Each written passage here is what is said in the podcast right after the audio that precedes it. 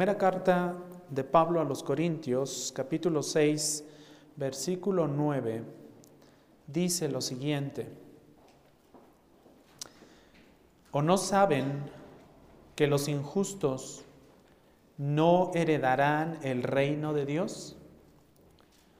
No se dejen engañar, ni los inmorales, ni los idólatras, ni los adúlteros, ni los afeminados, ni los homosexuales. Vamos a inclinar una vez más nuestro rostro, mis hermanos, para pedir la dirección del Señor. Padre, una vez más pedimos tu dirección. Rogamos, Señor, que tu Santo Espíritu nos guíe a través de estos pasajes que estaremos el día de hoy leyendo y de los cuales estaremos aprendiendo, Señor. Gracias por habernos dado tu palabra, gracias porque a través de ella nos instruyes y nos haces ver tu verdad, nos haces comprender también a través de tu Santo Espíritu estos principios de vida que tú has establecido para beneficio nuestro, Señor. Ayúdanos como iglesia, Padre Santo, a tener entendimiento, a razonar, a comprender adecuadamente, Señor, tu voluntad y estos estatutos que tú nos has dado para beneficio nuestro. En el nombre de Cristo Jesús oramos. Amén.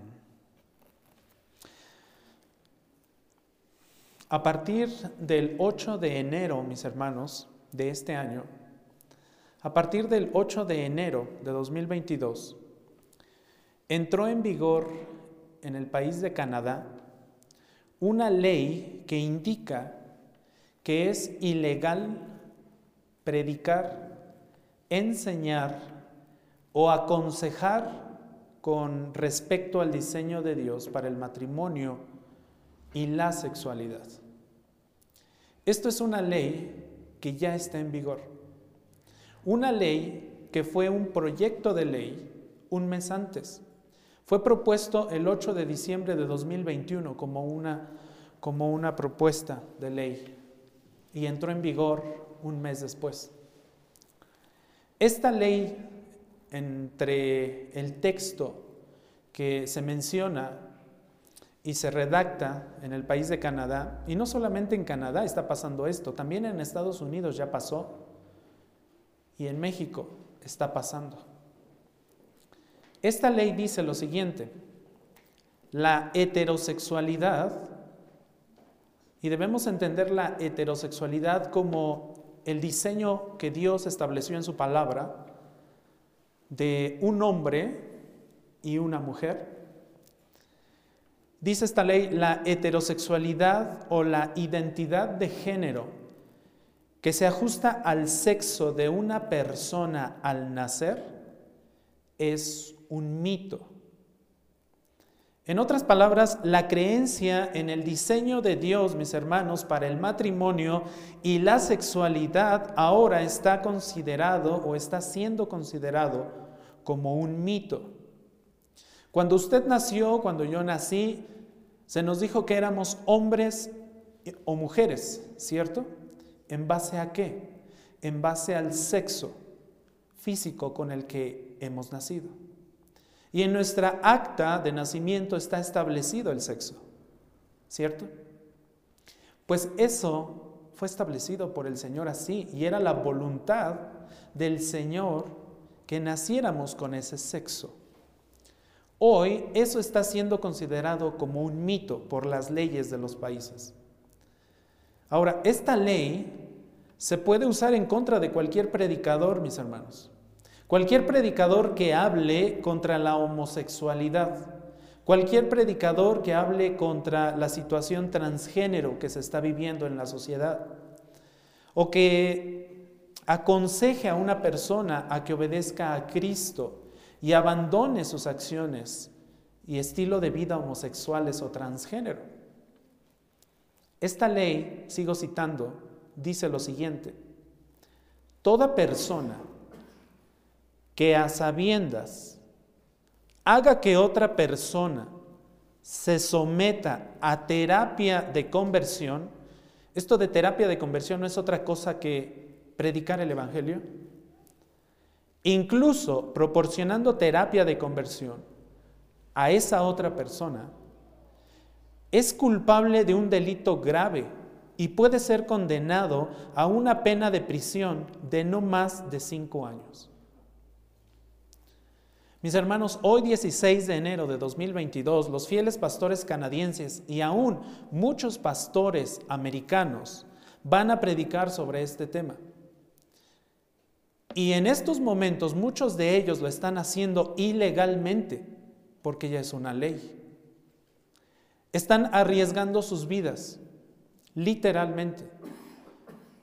Delante del el Estado, ellos están cometiendo en estos momentos un delito que los puede llevar a la cárcel, a ser encerrados por cinco años.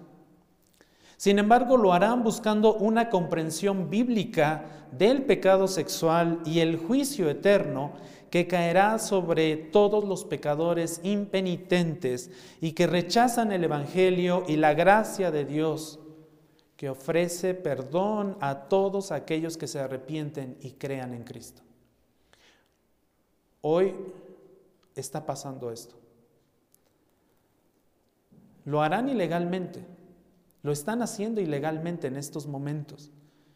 Sin embargo, están decididos a declarar al Estado que hay un solo Dios y un Señor sobre su iglesia y que solo Cristo define lo que es el matrimonio y dicta lo que se requiere en el púlpito de las iglesias.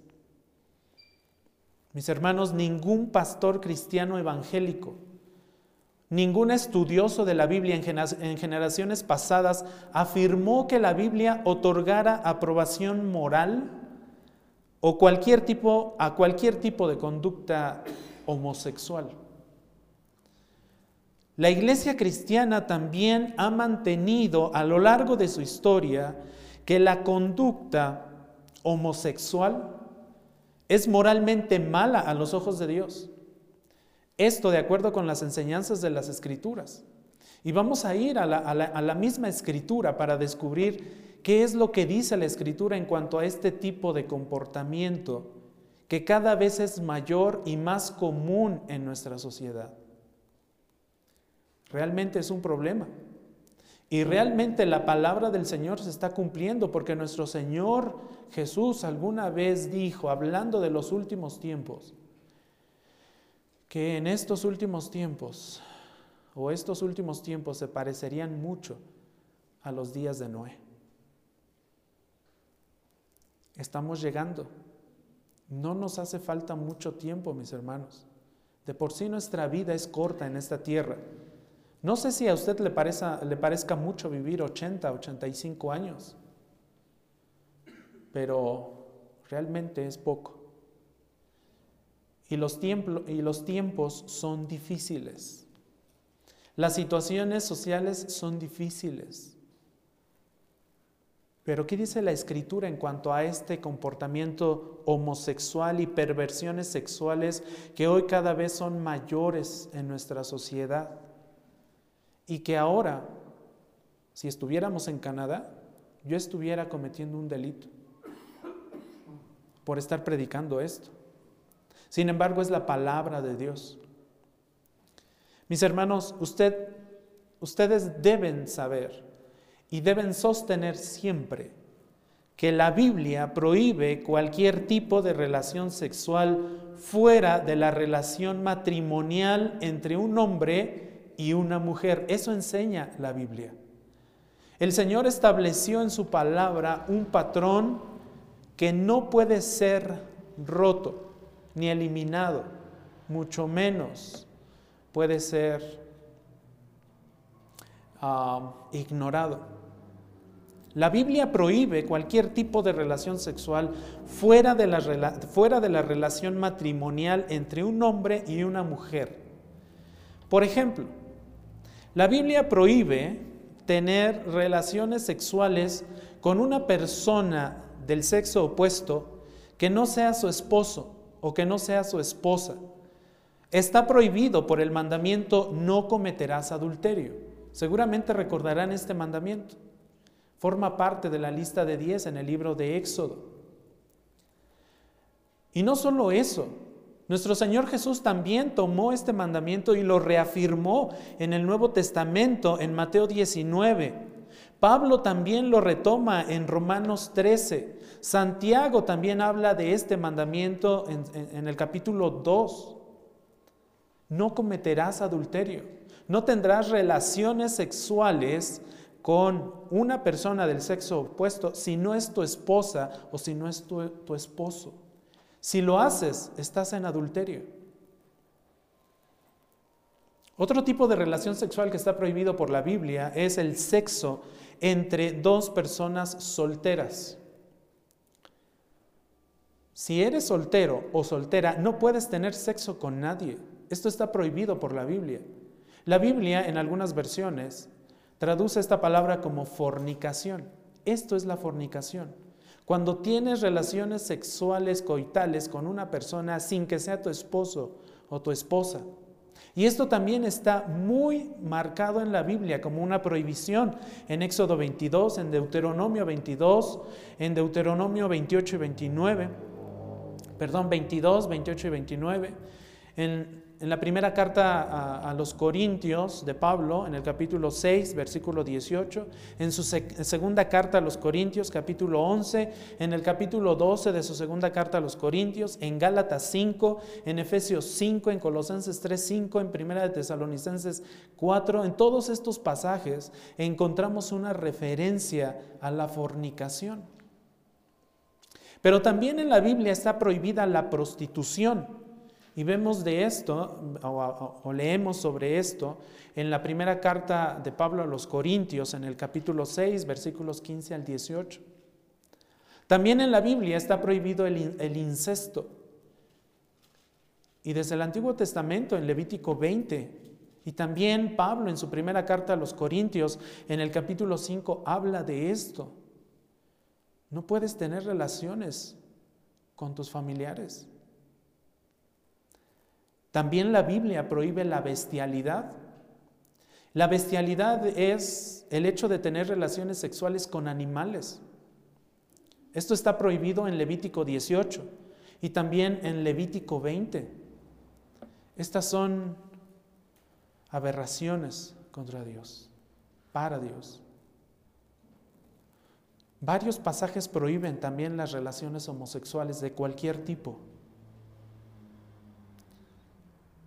Abra su Biblia, por favor, en Génesis 19.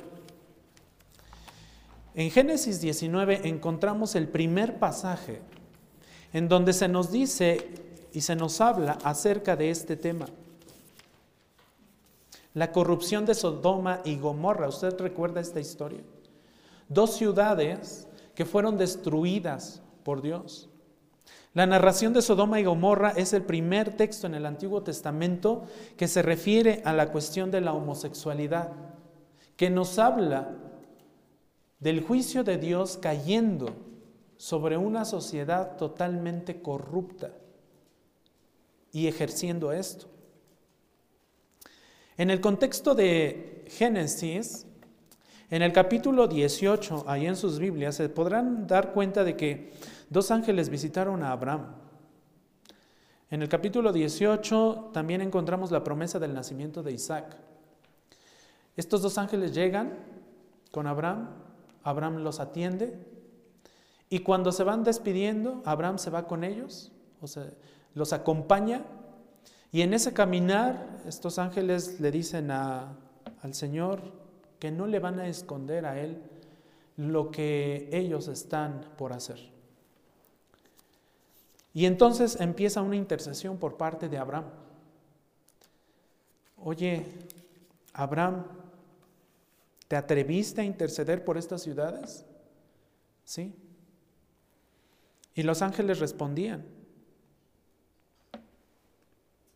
Note por favor en el versículo 16 del capítulo 18 de Génesis. Entonces los hombres se levantaron de allí y miraron hacia Sodoma. Abraham iba con ellos para despedirlos, pero el Señor dijo, ¿ocultaré a Abraham lo que voy a hacer? Porque ciertamente Abraham llegará a ser una nación grande y poderosa, y en él serán benditas todas las naciones de la tierra. Yo lo he escogido para, para que mande a sus hijos y a su casa después de él, que guarden el camino del Señor haciendo justicia y juicio, para que el Señor cumpla en Abraham todo lo que él ha, ha dicho acerca de él. Después el Señor dijo el clamor de Sodoma y Gomorra. Noten esto, el clamor de Sodoma y Gomorra ciertamente es grande y su pecado es sumamente, ¿cómo? Grave. Descenderé ahora y veré si han hecho en todo conforme a su clamor, el cual ha llegado hasta mí, y si no, lo sabré. Entonces los hombres se apartaron de allí y fueron hacia Sodoma, mientras Abraham estaba todavía de pie delante del Señor y Abraham se acercó al Señor y dijo, ¿en verdad destruirás al justo junto con el impío? Y empieza la intercesión. Oye Señor, pero si encuentras a tal número de justos, ¿ahí vas a destruir aún así esa tierra? No. Si encuentro cierto número de personas justas, no lo voy a destruir. El número fue descendiendo poco a poco, conforme Abraham iba evaluando el terreno que estaba pisando. En el verso 20, se me perdió, mis hermanos. 30, 30, perdón. Verso 30 del capítulo 18. Entonces Abraham dijo, no se enoje ahora el Señor y hablaré, tal vez se hallen ahí 30. Para este versículo 30, el número ya había descendido. No lo haré si hallo allí treinta, respondió el Señor. Y Abraham dijo, ahora he atrevido, ahora me he atrevido a hablar al Señor, tal vez se hallen allí veinte. Y él respondió, no, lo no la destruiré por consideración a los veinte. Entonces Abraham dijo, no se enoje ahora el Señor y hablaré solo esta vez. Tal vez se hallen allí diez. No la destruiré por consideración a los diez. Respondió el Señor. Tan pronto como acabó de hablar con Abraham, el Señor se fue y Abraham volvió a su lugar. El número mínimo eran 10. Conforme entramos al capítulo 19 nos daremos cuenta de que no se alcanzaron ni siquiera 10 personas justas. Si se hubieran alcanzado las 10 personas justas, el Señor no hubiera destruido a Sodoma y a Gomorra. Pero noten, ese pecado grave, ese pecado grave del que habla el versículo 20, el clamor de Sodoma y Gomorra ciertamente es grande y su pecado es sumamente grave. Está descrito en el capítulo 19 de Génesis. Los dos ángeles, verso 1 del capítulo 19. Los dos ángeles llegaron a Sodoma al caer la tarde. Cuando Lot estaba sentado a la puerta de Sodoma, al verlos, Lot se levantó para recibirlos y se postró rostro en tierra y les dijo, señores míos, les ruego que entren en la casa de su siervo y pasen en ella la noche y laven sus pies. Entonces se levantarán temprano y continuarán su camino. No, dijeron ellos, sino que pasaremos la noche en la plaza. Él, sin embargo, les rogó con insistencia y ellos fueron con él y entraron en su casa. Lot les preparó un banquete y coció pan sin levadura y comieron. Hasta aquí las cosas iban bien. Verso 4 aún no se habían acostado, cuando los hombres de la ciudad, los hombres de Sodoma, rodearon la casa, tanto jóvenes como viejos. Noten, eso es importante porque implica a todos los hombres de la ciudad, tanto jóvenes como viejos, una sociedad totalmente corrupta. Tanto hombres grandes en edad como jóvenes, todo el pueblo, noten cómo dice, cómo termina el verso 4, todo el pueblo sin excepción. Noten, verso 5. Y llamaron a Lot y le dijeron, ¿dónde están los hombres que vinieron a ti esta noche? Sácalos para que los conozcamos. Cuando los hombres de la ciudad dijeron que querían conocer a los visitantes, que eran ángeles, estaban usando, mis hermanos, la palabra conocer en el sentido común del Antiguo Testamento de tener relaciones sexuales. Usted recordará que en Génesis, cuando en Génesis, en los primeros capítulos de Génesis, cuando Adán conoce a Eva, se implica que Adán conoció a Eva en el sentido de tener relaciones sexuales con Eva. Y entonces vinieron los descendientes. Génesis 4.1 nos habla de esto, Génesis 4.17 nos habla de esto, Génesis 4.25 nos habla de esto. Es la misma palabra que se está utilizando aquí en, Génesis 18. Es la misma palabra que también se utiliza en jueces 19 en el versículo 22. Cuando este verbo conocer se utiliza en el Antiguo Testamento, implica tener relaciones sexuales. Y así entonces nos damos cuenta de que estos hombres estaban pervertidos. Querían tener relaciones sexuales con estos ángeles. Lot, que conocía personalmente a los hombres de la ciudad, entendió perfectamente lo que querían hacer y calificó su intención de actuar como malvada. Noten lo que dice Job en el verso 7 del capítulo 19. Hermanos míos, les ruego, todavía Lot les, les ruega, les dice, les ruego que no obren como perversamente. Esto implica un gran grado de maldad. Este intento de violencia sexual debe entenderse como un patrón de homosexualidad entonces. Un patrón común en esa época, y mis hermanos, un patrón que se está volviendo común hoy en nuestra sociedad. Estos eran hombres que habitualmente tenían una conducta homosexual y se manifestó en su comportamiento esa noche. No querían convivir con los ángeles. No querían saber de dónde venían, querían tener relaciones sexuales coitales con los ángeles. Por ello, es por ello que el juicio del Señor venía sobre Sodoma y Gomorra. Es este pecado grave el que, se, el que se menciona en el versículo 20 del capítulo 18. El clamor de Sodoma y Gomorra ciertamente es grande, sumamente grande, y su pecado es sumamente grave. Mis hermanos, el pecado en Canadá es sumamente grave. El pecado en Estados Unidos, homosexual, es sumamente grave. El pecado en México es sumamente grave. El pecado alrededor de todo el mundo en cuanto a la homosexualidad es sumamente grave. El juicio viene para este mundo. Sodoma sin duda fue entregada a todo tipo de prácticas perversas. Sodoma estaba totalmente pervertida, razón por la cual Dios hizo llover un juicio inmediato y total sobre ella. Si usted termina de leer este pasaje, notará el gran juicio que tuvo esta ciudad. Lot conocía esto. Lot sabía de qué eran capaces estos hombres. ¿Y saben qué hizo Lot? ¿Recuerdan qué hizo Lot? Les ofreció a sus propias hijas y les dijo, por favor, hombres, no hagan esta perversidad. Miren, yo tengo dos hijas, ellas no han conocido varón, se las doy y hagan con ellas lo que quieran. Eso les dijo, eso les dijo Lot. Ofreció a sus propias hijas para esta perversión, pero ellos no las aceptaron. Ellos querían pecar de forma sexual con los ángeles. De esto también nos habla Ezequiel. Ezequiel capítulo 16, ahí en sus Biblias. Ezequiel 16, 49, 50. El profeta Ezequiel retoma esta historia. Y Ezequiel en el capítulo 16, versículo 49 y 50 dice, pues esta fue la iniquidad de tu hermana Sodoma.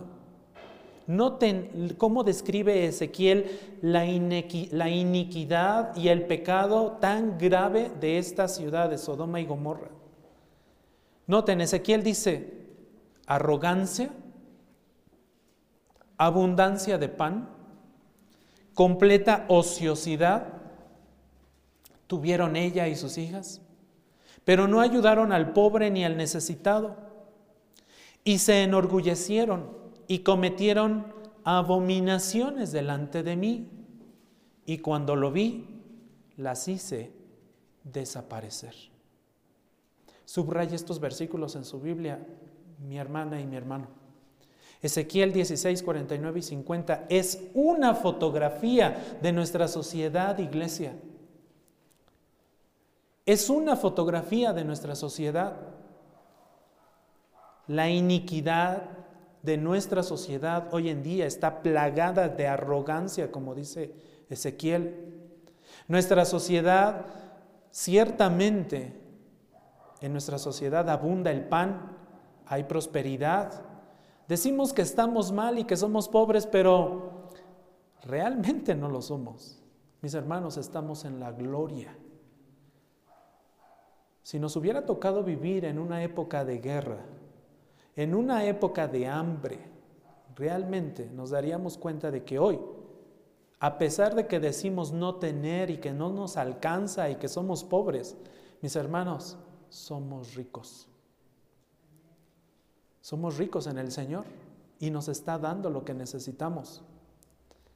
Pero me llama la atención esta fotografía de Ezequiel. Hay arrogancia en la sociedad, hay orgullo en la sociedad, hay abundancia de pan, pero también hay completa ociosidad. Y esto me recuerda a los famosos ninis, ¿verdad? Una nueva generación que ya no quiere hacer nada. Nada.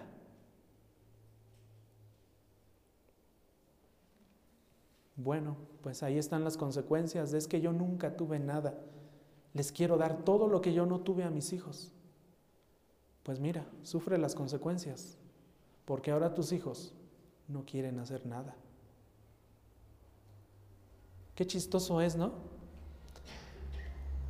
¿Qué tanta perversión hay en nuestra sociedad y qué tan, des, qué tan degradada está nuestra sociedad? Que hoy al que realmente necesita, no se le da, ni siquiera una beca. Y al que no necesita y no quiere hacer nada, uff, abundan las becas para que supuestamente estudie.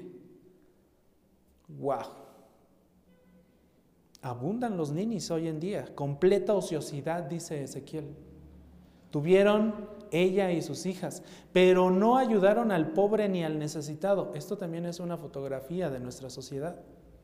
Se enorgullecieron y noten cómo dice Ezequiel, cometieron abominaciones delante de mí, dice el Señor. Y cuando lo vi, las hice desaparecer. Es decir, el juicio de Dios vino sobre, esta, sobre estas ciudades. Por eso, mis hermanos, no debemos dudar de que el juicio de Dios viene y viene pronto. El clamor de, de Sodoma y de Gomorra está siendo alcanzado por el clamor de Canadá, de Estados Unidos, de México y de todo el mundo y el juicio viene para nuestra sociedad. La palabra abominación que aparece aquí en Ezequiel 50, 16, 50, se traduce del término hebreo tobaibá. La palabra hebrea es tobaibá. Esta palabra hebrea es el mismo o es la misma palabra que se usa para decir que es una abominación delante de Dios que un varón, que un varón se acueste tanto con varón como con una mujer. Vaya a Levítico capítulo 18, 22. Levítico capítulo 18, 22. Levítico 18, 22. Levítico 18, 22 dice, no te acostarás con varón como con los que se acuestan con mujer. Es una, ¿qué? Abominación. Está hablando de personas que tienen relaciones sexuales tanto con hombres como con mujeres. Esto es abominación delante del Señor. Y es la misma palabra que aparece en Ezequiel para abominación. Tobaibá, el hebreo Tobaibá. Entonces, ante Dios, que un varón se acueste tanto con otro varón como con una mujer, es aberrante. Es horrendo delante de Dios. Dele vuelta a la hoja. Levítico 20:13. Ahí enseguida. Levítico 20:13 dice lo siguiente. Si alguien se acuesta con varón como, como los que se acuestan con mujer, los dos han cometido, ¿qué? Abominación. Ciertamente han de morir. Su culpa de sangre sea sobre ellos. Este es un pecado terrible, mis hermanos. La homosexualidad no debe ser aceptada. La homosexualidad es aberrante delante de Dios. Son cosas que ofenden grandemente a nuestro Dios. En estos dos versículos que acabamos de leer de Levítico es el mismo término hebreo, tobaibá. Y en estos dos pasajes que acabamos de leer, esta palabra ocurre precisamente en contextos donde se prohíben otros tipos de conducta sexual, inmorales, donde se prohíbe el adulterio, el incesto y la bestialidad. Estas prohibiciones contra la, la, conducta homosexual se reafirman también en varios pasajes del Nuevo Testamento. Los escritores del Nuevo Testamento prohíben la conducta sexual claramente. ¿Por qué? Porque viola el estándar moral que se encuentra en toda la Biblia, desde Génesis hasta Apocalipsis. El Señor estableció el estándar moral, el Señor estableció el matrimonio y el matrimonio es entre un hombre y una mujer, porque las dos partes sexuales se complementan en un todo y actúan y ejercen su sexualidad de forma plena. Los cuerpos humanos, sexuales, interactúan de forma perfecta al unirse carnalmente. Esa perfección no se puede lograr cuando un hombre tiene relaciones sexuales con otro hombre o una mujer con otra mujer. Ese no fue el diseño de Dios para el matrimonio, ni para la sexualidad. Así que debemos entender que estos pasajes reflejan una norma de conducta moral para nosotros, para la iglesia. Revela que Dios estableció este, este, este patrón de conducta sexual y moral para todas las culturas, no solamente para algunas, para todas las naciones y también para todos los periodos de la historia. Sin embargo, hoy en Canadá se está viendo esto como un mito. Hoy esto para Canadá es un mito. Para nosotros no, para nosotros es palabra de Dios, vigente. Fue vigente en aquel tiempo. Hoy está vigente también el principio que Dios estableció para el matrimonio y para las relaciones sexuales. Un hombre y una mujer Vamos al Nuevo Testamento, por favor, en Romanos capítulo 1. Romanos capítulo 1, versículos 26 y 27.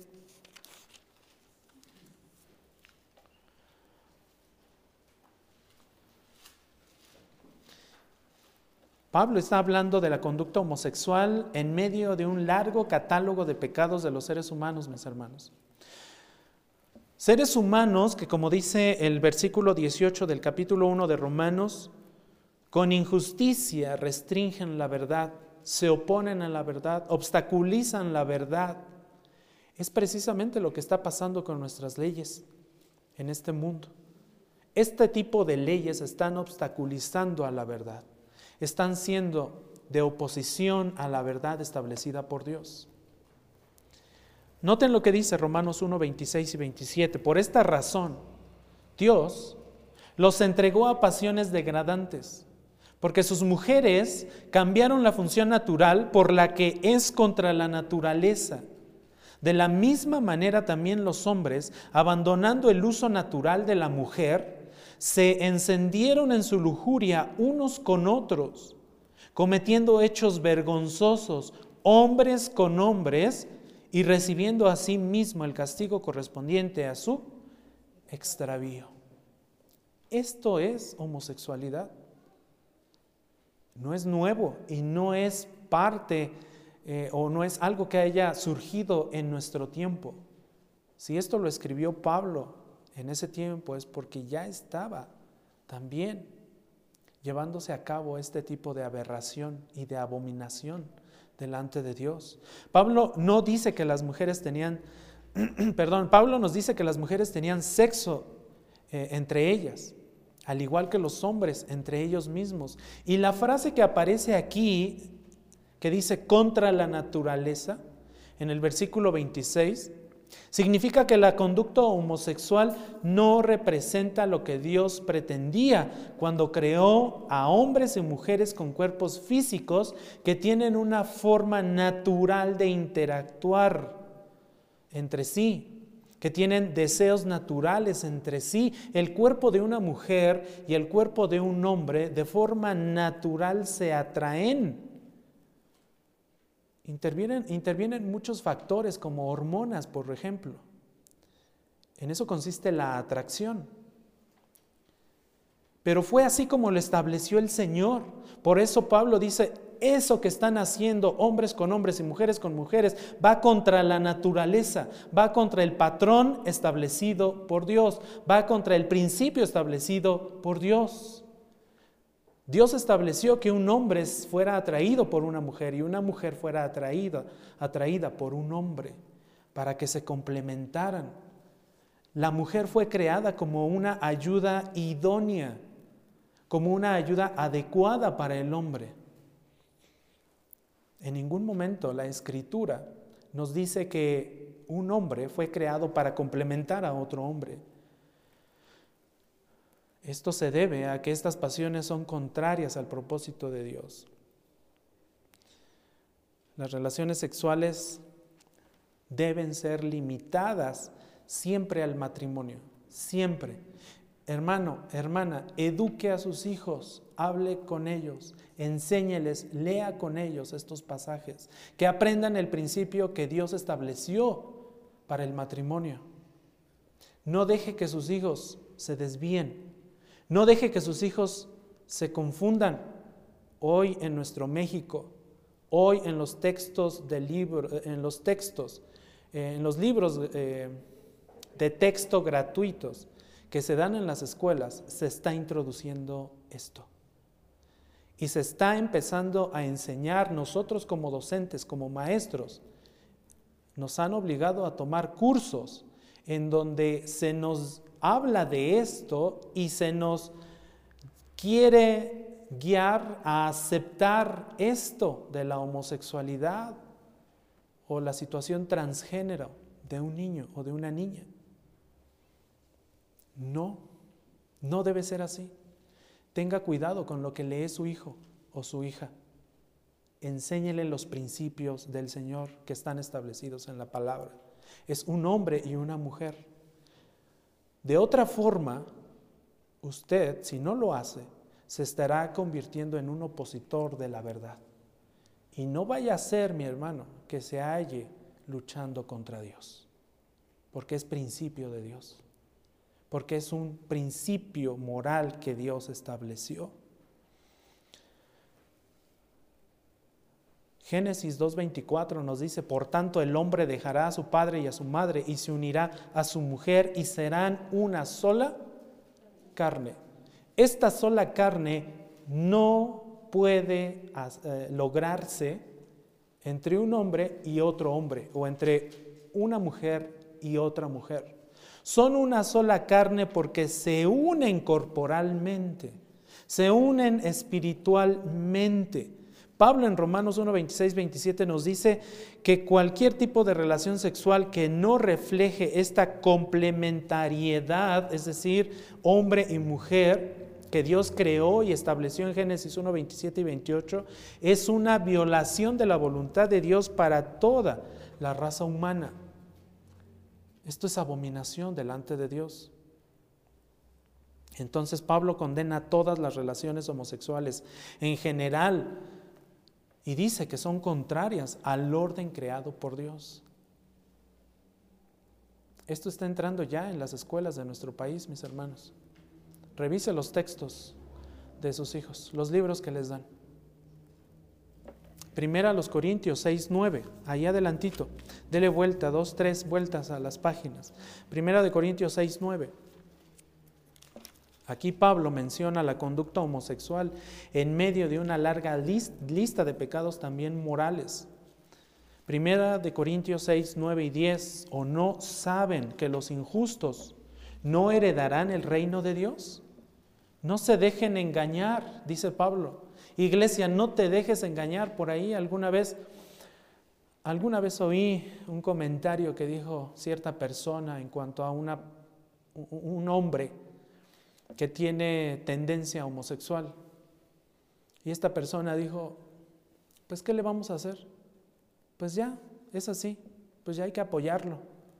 Perdón. Lo sorprendente este es que esta frase vino de una persona que se dice cristiana. ¿Qué le vamos a hacer? Pues vamos a apoyarlo. O sea, ¿estás aceptando esa conducta homosexual o esa tendencia homosexual? La palabra de Dios dice que eso es abominación que eso es pecado delante de Dios. La palabra de Dios dice que por eso Sodoma y Gomorra fueron juzgadas y fueron eliminadas y fueron borradas de la faz de esta tierra. Ezequiel también lo menciona.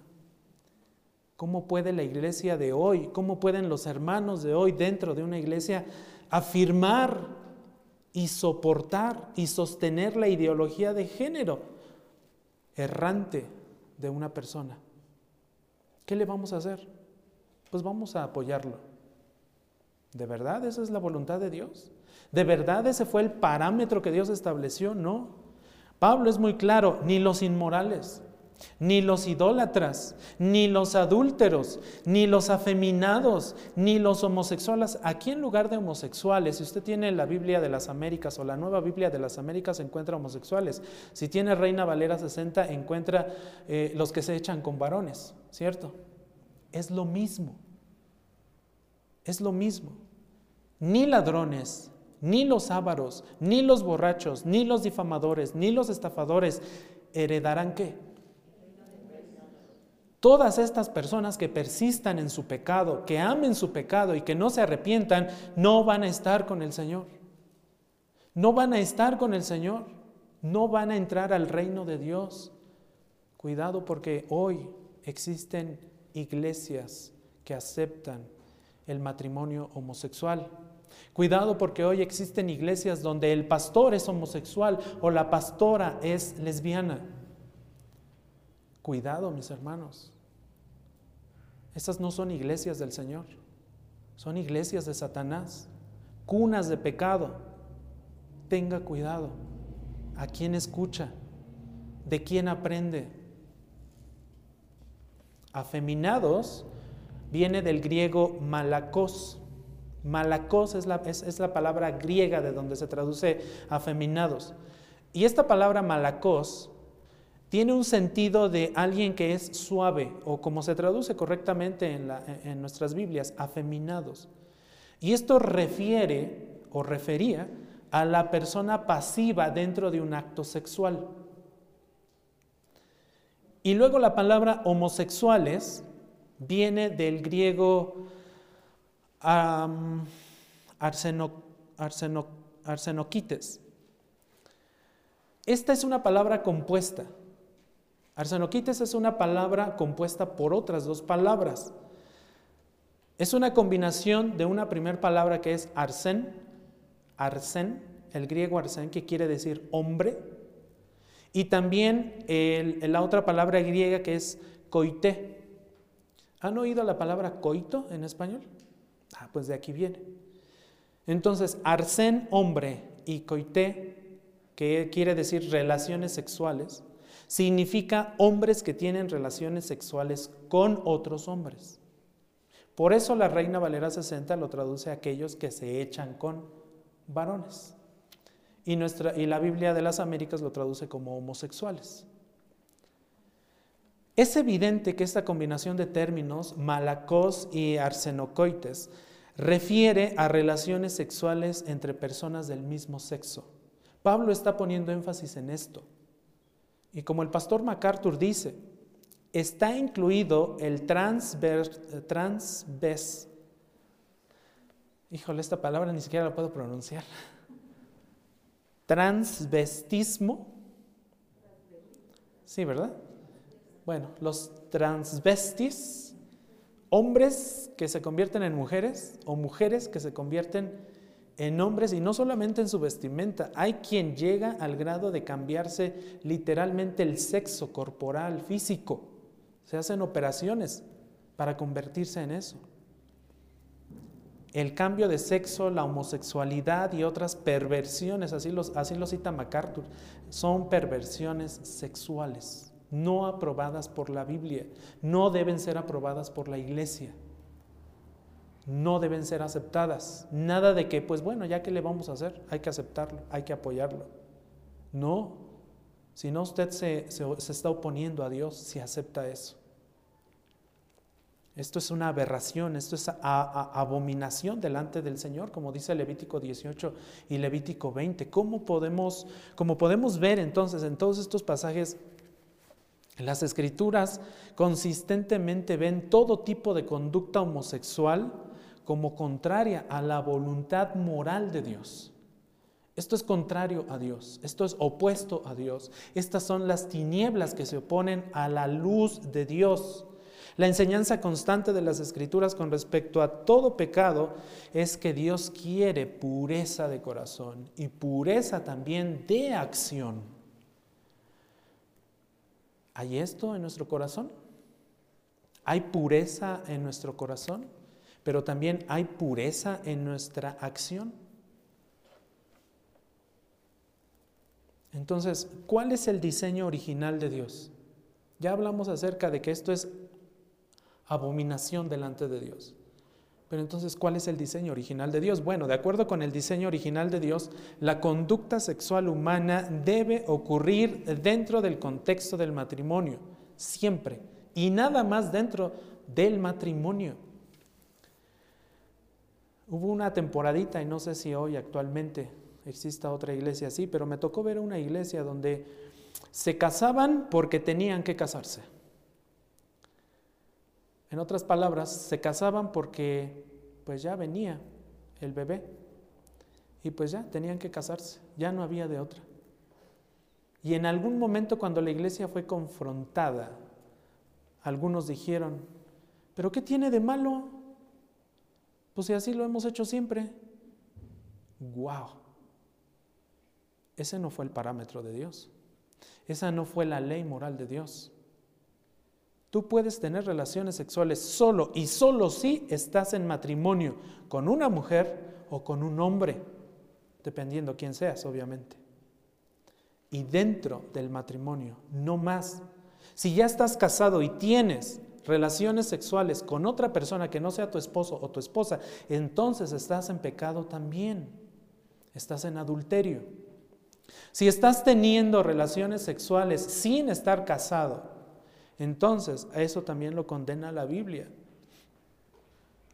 Cuidado, ese no fue el diseño de Dios. Génesis 1.27 dice que Dios creó al hombre a imagen suya, a imagen de Dios lo creó, varón y hembra los creó. Creó solamente dos géneros, género masculino y género femenino, no más. Bueno, hoy en nuestra sociedad también hay quien dice que sí, nacieron como hombres o nacieron como mujeres, pero que ellos en realidad son algún otro tipo de animal. O más bien son un animal. Si no estoy implicando que el hombre es un animal, ¿verdad? No. No, no, no. Lo dije mal. Algunos se creen animales y hasta empiezan a adoptar movimientos y conductas de un animal. Eso es aberración. Esto indica la diferencia, aquí en Génesis 1.27, se indica la diferenciación de la raza humana entre dos sexos que se complementan. El sexo masculino y el sexo femenino. Note que el primer hecho mencionado en relación con ser a la imagen de Dios es este. Génesis 2 describe aún, con más detalle. Eh, eh, y amplía un poco más Génesis 1.27. Note lo que dice Génesis 2.18. Entonces el Señor dijo, el Señor Dios dijo, no es bueno que el hombre esté solo. Aquí cuando refiere al hombre está hablando del hombre, género masculino, como tal, un hombre. No es bueno que este hombre esté solo, le haré una ayuda adecuada. Dios vio que el hombre, género masculino, no estaba bien que ese hombre estuviera solo, necesitaba una ayuda, una ayuda femenina. Y entonces la creó enseguida, enseguida. Génesis 2, 22 y 24 dice lo siguiente, de la costilla que el Señor Dios había tomado del hombre, formó una mujer y la trajo al hombre. Y el hombre dijo, esta es ahora hueso de mis huesos y carne de mi carne. Ella será llamada mujer porque del hombre fue tomada. Por tanto, ya que Dios estableció el patrón del matrimonio entre un hombre y una mujer, por tanto, dice, dice Génesis 1.24, el hombre dejará a su padre y a su madre y ¿qué va a pasar? Se va a unir en matrimonio con su mujer y entonces los dos llegarán a ser una sola carne. Una sola carne. No dos carnes o tres carnes. Una sola carne. Llegarán a ser uno y nada más uno esta unión sexual de una sola carne se estableció como el patrón para el matrimonio en general para toda la humanidad, no solamente para el pueblo de Israel. Esto fue para toda la humanidad. Jesús mismo aplicó este patrón normativo y, uno de los pasajes en que Jesús menciona esto y lo reafirma es en Mateo 19, 4 y 6, cuando Jesús dice, ¿no han leído que aquel que los creó Noten esto, hace referencia a la creación Jesús en Mateo 19. Desde el principio, noten esto, desde, el principio, dice Jesús, los hizo varón y hembra y dijo, por esta razón, el hombre dejará a su padre y a su madre y se unirá a su mujer y los dos serán una sola carne. Así que ya no son dos, dice Jesús, sino una sola carne. Porque un hombre y una mujer se complementan y se unen de una forma sumamente especial. Por eso el adulterio se llama adulterio. Por eso la fornicación se llama fornicación. En el adulterio se está rompiendo esa unión entre un hombre y una mujer.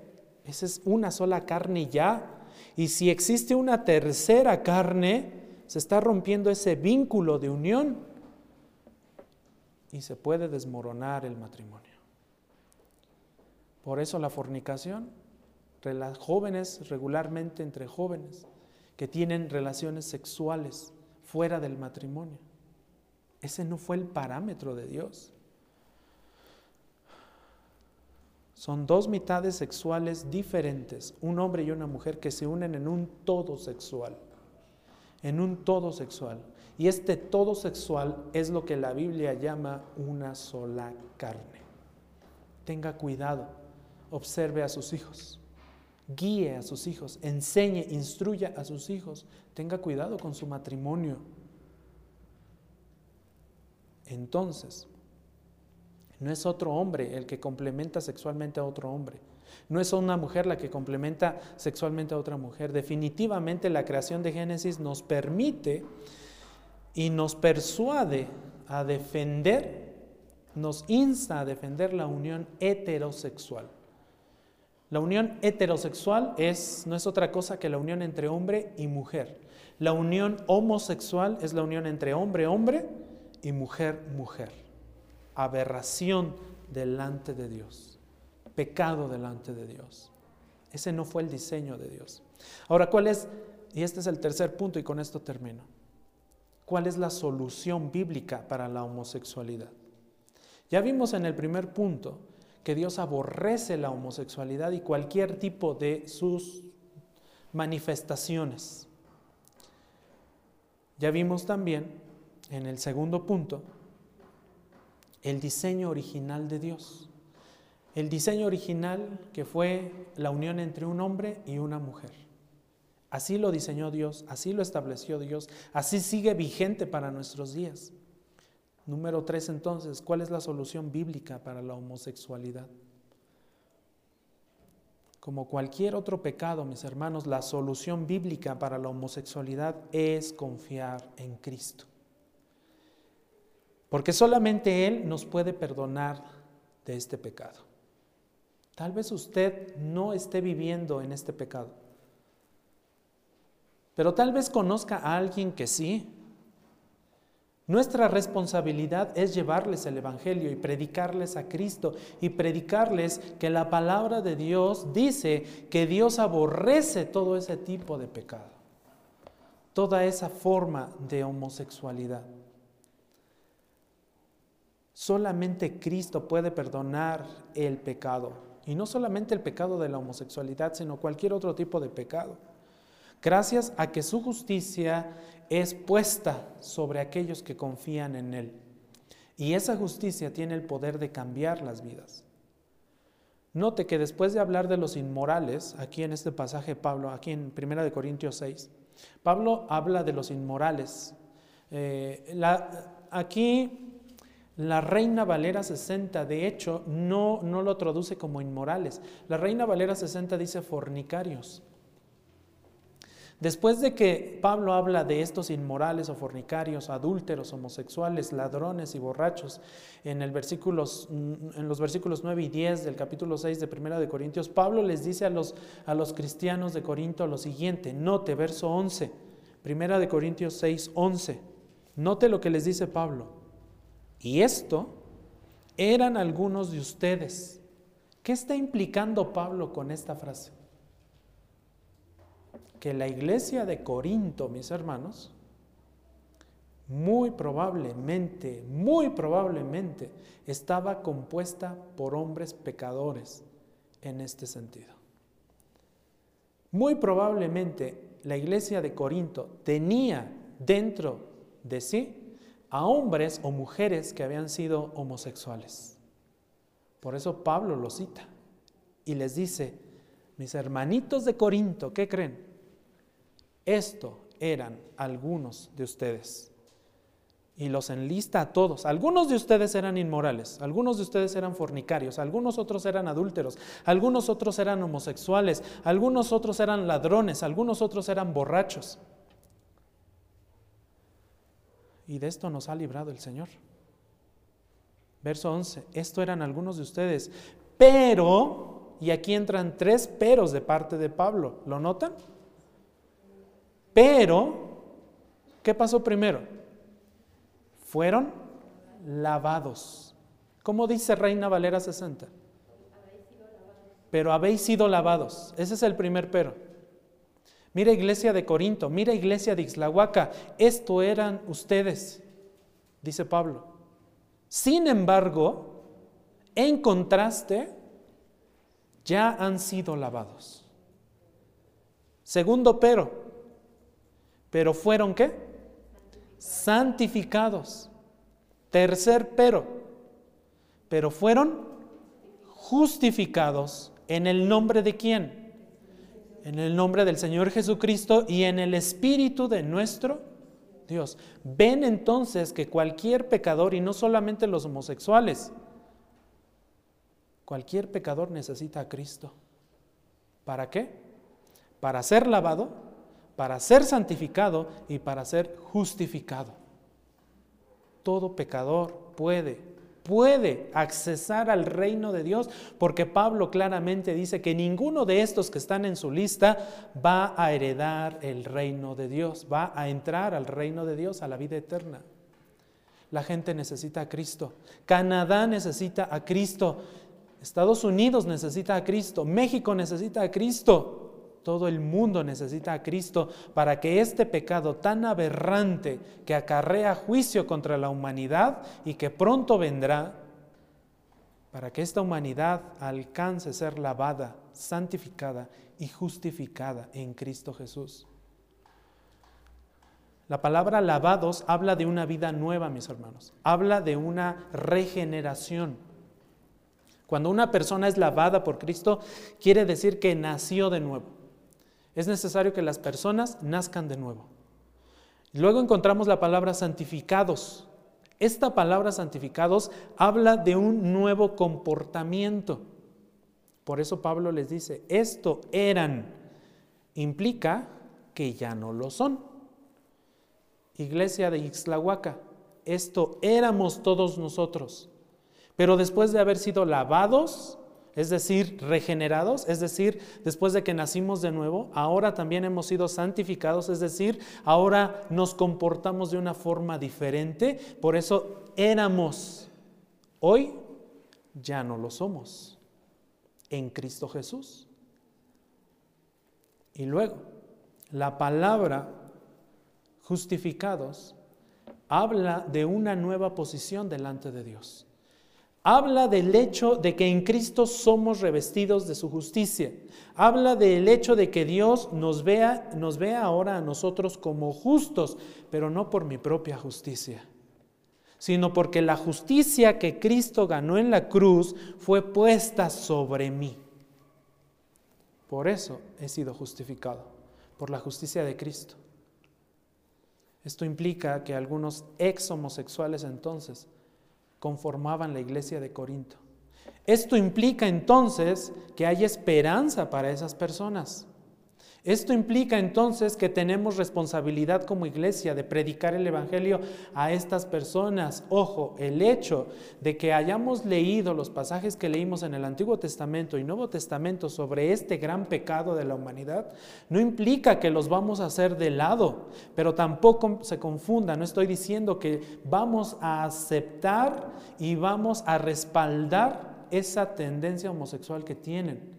No, los vamos a evangelizar, les vamos a predicar el Evangelio, les vamos a predicar a Cristo para que abandonen esa vida homosexual, para que se arrepientan de su pecado, para que nazcan de nuevo, para que sean santificados, para que sean justificados, para que busquen una nueva vida en Cristo, para que busquen la pureza sexual, para que busquen matrimonios heterosexuales apegados a la palabra de Dios y fieles a la palabra de Dios. Pablo explica, explica claramente que debemos decir la verdad, aun cuando sea ilegalmente. Hoy, hoy precisamente, en Canadá se está predicando esto, en Estados Unidos se está predicando esto, ilegalmente. Solamente Dios sabe cuántos el día de mañana estarán encerrados. Iglesia, tenemos que orar por los pastores que hoy se atrevieron a predicar esto en los púlpitos de esos países. No sabemos cuántos de ellos vayan a ser arrestados el día de hoy saliendo de sus iglesias, pero van a padecer. Y es que es necesario que a través de muchas tribulaciones entremos al reino de Dios. Iglesia, oremos por nuestra iglesia en México.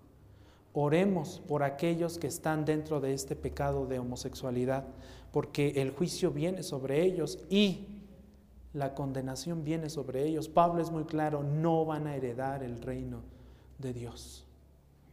Ayudémosles predicándoles el Evangelio a que alcancen a entrar al reino de Dios, a que se arrepientan, aunque sea en el último momento, ya cuando están a punto de emitir el último suspiro, que se arrepientan delante del Señor y que alcancen vida eterna en Él.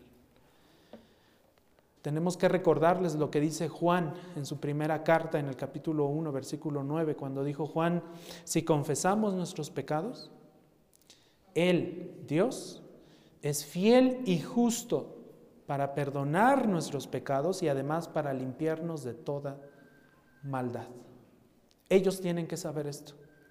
Si usted conoce a alguien con este pecado, predíquele el Evangelio. Lo necesita. Lo necesita. Y nosotros también fuimos perdonados, tal vez no de este pecado, pero sí de otros. De otros en esta lista. Que si no nos hubiéramos arrepentido, si el Señor no nos hubiera alcanzado, mis hermanos, nosotros tampoco podríamos heredar el reino de Dios. Oremos unos por otros que la gracia de, Dios abunde. Como dijo Pablo en su carta a los romanos en el versículo 20, mas cuando el pecado abundó, como es el caso hoy, sobreabundó más que la gracia. Como conclusión quisiera leerles lo que el pastor MacArthur dice en su comentario. La conducta homosexual de todo tipo se ve constantemente como pecado en la Biblia. La intimidad sexual debe limitarse al matrimonio y el matrimonio debe ser solo entre un hombre y una mujer, siguiendo el patrón establecido por Dios en la creación. La iglesia siempre debe actuar con amor y compasión hacia los homosexuales, pero nunca afirmar la conducta homosexual como moralmente correcta. Recordemos, aprobar el pecado nunca es un acto de amor, nunca. Ni para Dios, ni para los que son aprobados, eh, ni para los que son aprobados sus pecados. El Evangelio de Jesucristo ofrece las buenas nuevas del perdón de los pecados y la esperanza real de una vida transformada para los homosexuales, tal como lo hace para todos los pecadores. Prediquemos el Evangelio y ayudemos, colaboremos para que muchos se arrepientan de este pecado y honren a Dios con sus vidas. Vamos a orar. Padre, te damos gracias una vez más, te amamos y te bendecimos. Te alabamos porque nos permites ver estas grandes verdades en tu iglesia. Te amamos porque nos permites, Señor, hoy enseñar desde este púlpito, Padre Santo, tu verdad porque sabemos que solamente tú dictas lo que ha de ser predicado a tu iglesia desde este púlpito. Rogamos por esos siervos fieles tuyos que hoy, Señor, en Canadá, en Estados Unidos y en algunos otros países del mundo, se están atreviendo a predicar tu palabra y tu evangelio claramente contra todo este movimiento, Señor, de pecado, porque sabemos que es aberración contra ti y ellos están, se están atreviendo a declararlo al Estado y a la sociedad. Ten misericordia de cada uno de estos hombres fieles a ti que han decidido, aún actuando ilegalmente, predicar tu palabra y que se están uniendo, Señor, en un solo espíritu para luchar en contra de estas huestes de maldad. Sabemos, Señor, que tu tiempo de regresar a este mundo está muy cerca. Lo anhelamos, Señor, y juntos como iglesia decimos, Maranata, el Señor viene y viene pronto. Pero ten misericordia de aquellos que buscan serte fieles al predicar, Padre Santo. En el nombre de Cristo oramos. Amén.